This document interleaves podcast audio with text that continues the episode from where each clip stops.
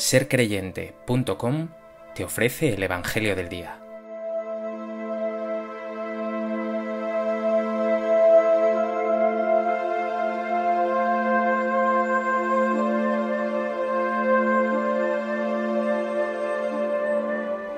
Del Evangelio de Juan. En aquel tiempo Jesús gritó diciendo, El que cree en mí no cree en mí, sino en el que me ha enviado. Y el que me ve a mí, ve al que me ha enviado. Yo he venido al mundo como luz, y así el que cree en mí no quedará en tinieblas. Al que oiga mis palabras y no las cumpla, yo no lo juzgo, porque no he venido para juzgar al mundo, sino para salvar al mundo. El que me rechaza y no acepta mis palabras, tiene quien lo juzgue. La palabra que yo he pronunciado, esa lo juzgará en el último día. Porque yo no he hablado por cuenta mía, el Padre que me envió es quien me ha ordenado lo que he de decir y cómo he de hablar. Y sé que su mandato es vida eterna. Por tanto, lo que yo hablo, lo hablo como me ha encargado el Padre.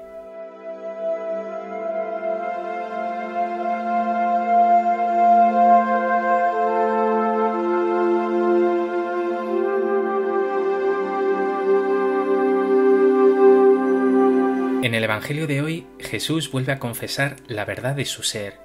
Verle a Él es ver al Padre. Y el Hijo ha sido enviado por el Padre para realizar una obra de salvación. Él ha venido a nosotros como luz y como palabra.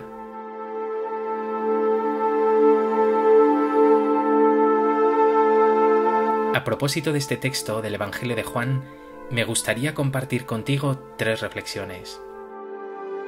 En primer lugar, como he adelantado, las palabras más radicales que pueden escucharse y que debieron causar un tremendo shock a oídos de los judíos son las que pronuncia Jesús al inicio de nuestro texto.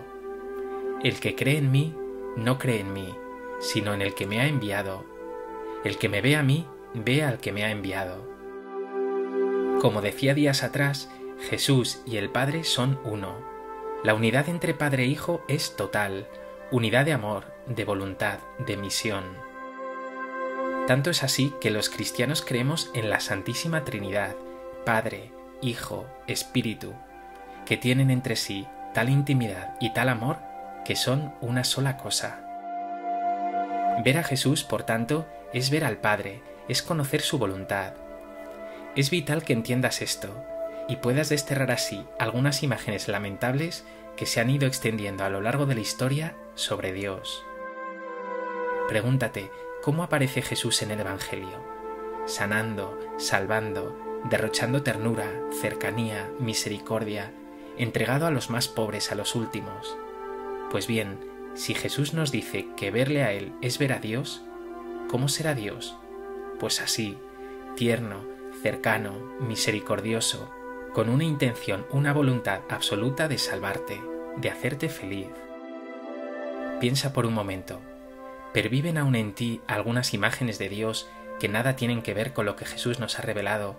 Un Dios que estaría siempre pronto para el castigo, que requeriría distancia o temor reverencial?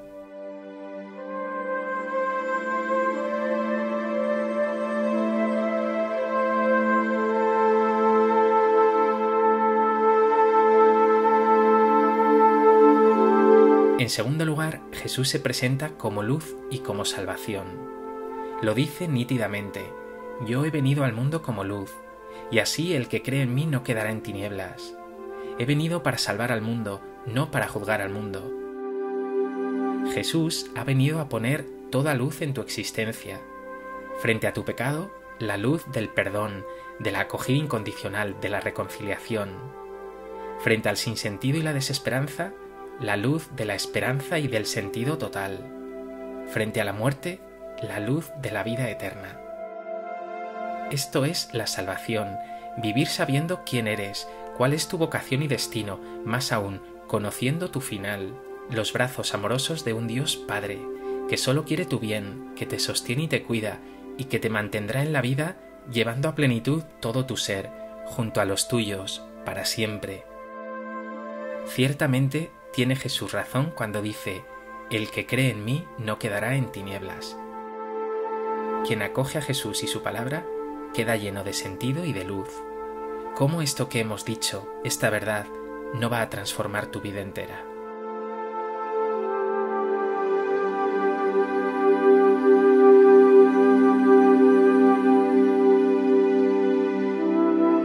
En tercer lugar, Jesús responde a una pregunta. ¿Qué pasa con los que rechazan las palabras de Jesús o más aún a Jesús como palabra, a Jesús como Señor? Él lo ha anticipado, no ha venido para juzgar, pero al mismo tiempo viene a decir, yo no lo juzgo, pero el que no cree queda en tinieblas. El juicio de Dios es en realidad un autojuicio. Uno mismo se juzga frente a la palabra de Jesús. Dicho de otro modo, el que acepta a Jesús disfruta de su luz. Quien lo rechaza, quien se aleja de él, pierde esa luz maravillosa. Claro que creemos que Dios hará lo imposible por regar de esta luz a quienes no creen, aunque sea en el último momento. Pero no hay duda, con Jesús, luz, sin Jesús, tinieblas.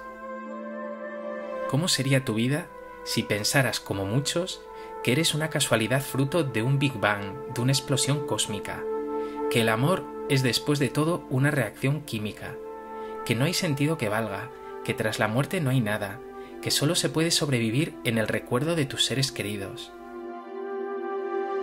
Viendo esto, lo que Jesús nos regala no es un salto enorme, infinito, de luz,